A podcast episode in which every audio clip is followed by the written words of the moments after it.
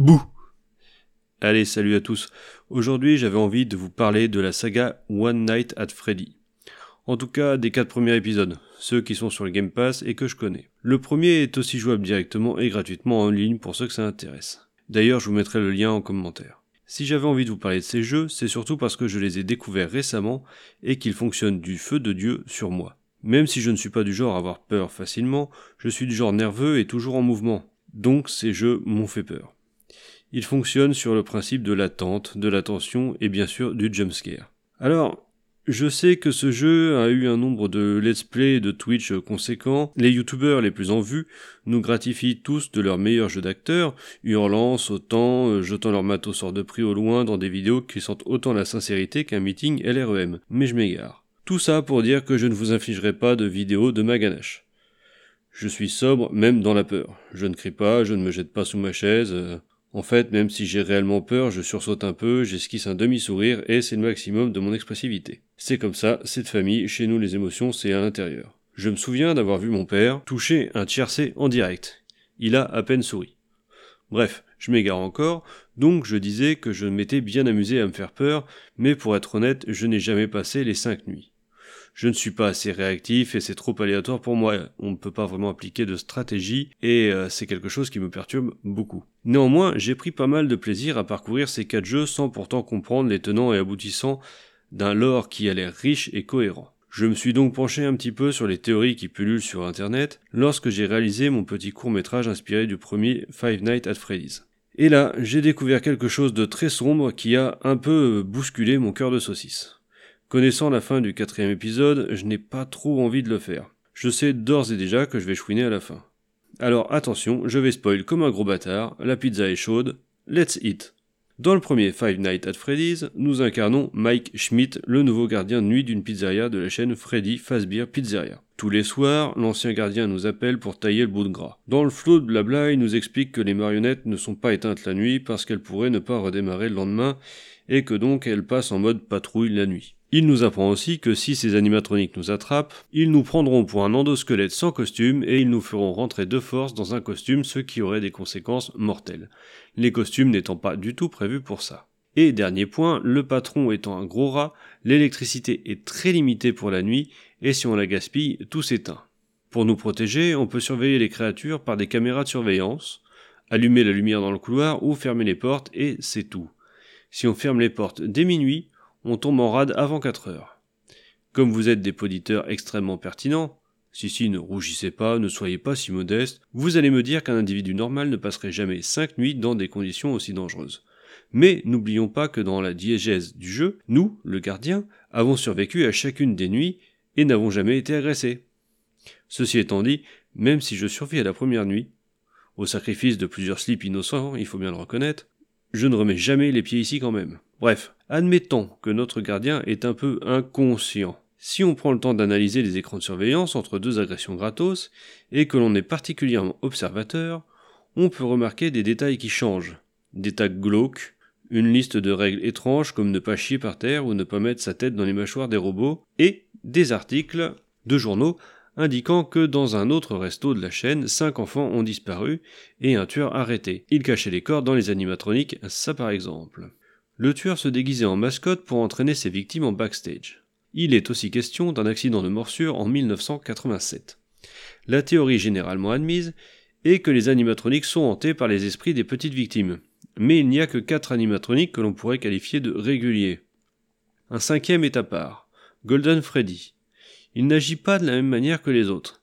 Il pop directement dans notre guérite, sans screamer, et ne scream qu'après. Tiens, on va parler un peu de nos agresseurs. La première nuit, on va surtout avoir affaire à Bunny le lapin. C'est le plus agaçant et têtu. Il vient tranquillou à votre porte gauche et est très très insistant. On pourrait créer un MeToo spécialement pour lui. En dehors de ça, il se déplace silencieusement mais lentement. Ensuite, on peut voir Chica le poussin. Elle est très bruyante au départ, beaucoup de bruit dans la cuisine, mais plus du tout après, jusqu'à ce qu'elle surgisse à la porte droite. Ensuite, souvent à partir de la troisième nuit, mais parfois avant, alors que l'on commence à se sentir relativement en confiance et que l'on ne pense plus à toutes les caméras, surtout Pirate Cove, Foxy le renard surgit hors de la nuit, bondit de sa cachette et se rue sur vous pendant que vous cherchez fébrilement à le suivre sur les caméras plutôt que de simplement fermer la porte. Et là, première grosse rupture de rythme. Celui-ci rush. Pas le temps de tergiverser. Si vous l'entendez courir, c'est trop tard. Et vient enfin Freddy, la bonne grosse mascotte. Le nounours souriant. Lui, son truc, c'est le harcèlement. On peut l'entendre chantonner, rire, parler, enfin parler. On se comprend, hein. Et il peut vous cueillir par chaque porte. Si vous tombez à court d'électricité, c'est lui qui viendra vous chercher. Mais tout n'est pas perdu si vous êtes près de 6 heures du matin. Vous pouvez vous en sortir en faisant le mort et en restant parfaitement immobile, mais ce n'est pas une science exacte.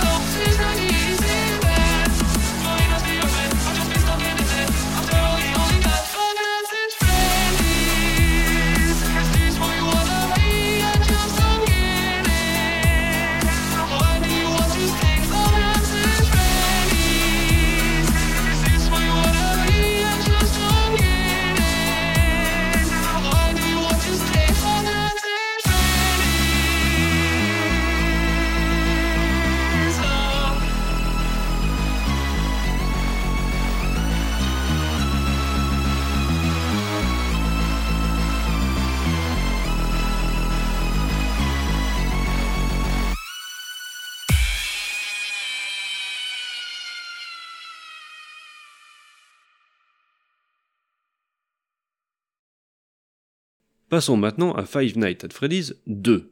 La suite. Nouveau resto, nouvelle frayeur. Les vieux animatroniques sont en vrac dans un coin et les nouveaux vous agressent. Bon, je vais parvenir sur les anciens, mais voyons les petits jeunes. Les versions Toy. Nos mascottes habituelles sont toutes là, sauf Foxy qui est devenu Mangle, sorte d'endosquelette très agressif et très abîmé. Il y a aussi Balloon Boy qui n'apporte pas tellement d'innovation, mais aussi The Puppet, une saloperie cauchemardesque imparable que l'on doit forcer à rester caché en remontant régulièrement une boîte à musique. Celui-ci va bien nous gâcher les nuits. Ici, je ne passe pas la troisième nuit non plus d'ailleurs. Nuit où la difficulté devient violente au possible avec toute la ménagerie qui nous agresse. Ah, vous vous souvenez que je vous avais dit que le premier patron était un rat. Mais celui-ci est encore pire. Pour nous défendre, on a une lampe torche, car certains robots sont épileptiques et ne supportent pas les flashs lumineux, et un masque de Freddy pour que ces cons nous prennent pour un des leurs. Et oh surprise, ça ne marche pas sur tous, ce serait trop facile. Et il n'y a plus de porte. Et il y a deux conduits d'aération en plus de l'entrée du bureau. Et on ne peut pas tout voir en même temps. Et si on met le masque, on voit quasiment plus rien. Et il faut encore remonter la boîte à musique. Bref, ça fait beaucoup de et. Moi qui étais déjà nerveux, là j'ai morflé grave. Au niveau des théories, cet épisode se passerait avant Five Nights at Freddy 1. Dans un autre resto qui n'ouvrira jamais à cause d'un accident de morsure sur un adulte, Probablement nous, si l'on s'en tient à la nuit 7. Sans doute le fameux accident de 1987. Des mini-jeux font aussi leur apparition, alimentant les théories. Vous êtes prêts? On y va alors. Dans le premier mini-jeu, on incarne Freddy, et on doit apporter du gâteau à des enfants. Néanmoins, à l'extérieur, un enfant pleure. Une voiture s'arrête, un homme violet, le Purple Guy donc, en sort, et l'enfant devient gris, probablement mort. Le jeu se termine par un screamer de Puppet, ce qui amène à penser que cet enfant, le premier meurtre du Purple Guy, hante Puppet. D'ailleurs, si on est un petit peu attentif, Puppet porte des marques semblables aux larmes de l'enfant. On peut aussi déduire que cela se déroule dans le tout premier resto Freddy Fazbear, car il ne ressemble pas à ce que l'on connaît déjà. Le second mini-jeu nous met dans la peau de Puppet et nous devons amener un cadeau aux enfants morts. Un beau costume d'animatronique. À la fin, un cinquième corps apparaît juste avant le screamer de Golden Freddy. Cela nous confirme donc deux choses. Les animatroniques sont bien hantés par les petites victimes, et celui qui hante Golden Freddy est différent. N'ayant vu leur agresseur que dans l'ombre, ils savent juste que c'est un homme adulte et nous attaquent un peu au hasard rendu aveugle par leur envie de vengeance. Le troisième mini-jeu nous permet d'incarner Foxy. On se balade entre notre scène et une salle avec des enfants. Au dernier passage, les enfants sont morts, et jumpscare de Foxy. Bah, j'ai un peu du mal à comprendre ce mini-jeu, je ne vois aucune théorie et pourtant ça doit bien vouloir dire quelque chose. Foxy n'est pas hanté dans celui-ci, sinon il aurait attaqué le Purple Guy, donc c'est peut-être une indication de l'endroit où il aurait attiré ses victimes.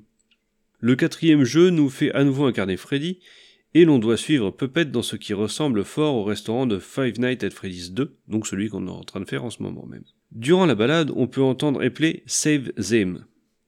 Donc S-A-V-I-T-H-I-M. Arrivé à un endroit spécifique, le jeu grésille et se coupe. Il arrive parfois de croiser le Purple Guy, et lorsqu'il nous attrape, le jeu se termine par You Can't, qui apparaît en bas de l'écran. Ici, c'est assez limpide. Puppet voulait protéger ou sauver les enfants, mais nous ne pouvons pas.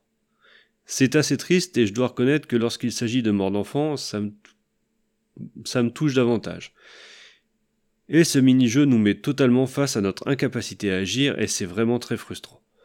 En plus, ce mini-jeu ne finit pas sur un screamer nous laissant dans notre mood sans aucun échappatoire. Bref, vous l'aurez compris, mon petit cœur de papa prend plus cher lors de ces mini-jeux que lors du jeu en lui-même, bien que les screamers soient d'une efficacité redoutable. Au départ, je voulais parler des quatre premiers épisodes en un seul podcast, mais je vais me donner un peu de répit. On se revoit le mois prochain pour la suite. Mais d'ici là, n'acceptez pas de poste de gardien de nuit avec des animatroniques pas si mignons que ça.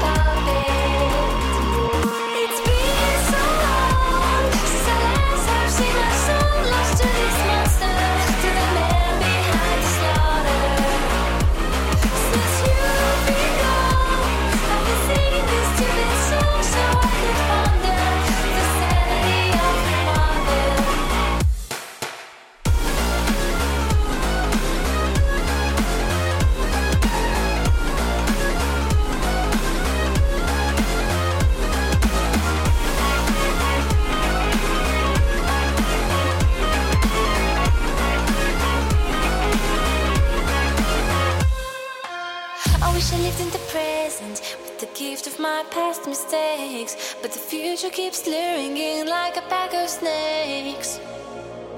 Your sweet little eyes, your little smile is all I remember. Those fuzzy memories mess with my temper.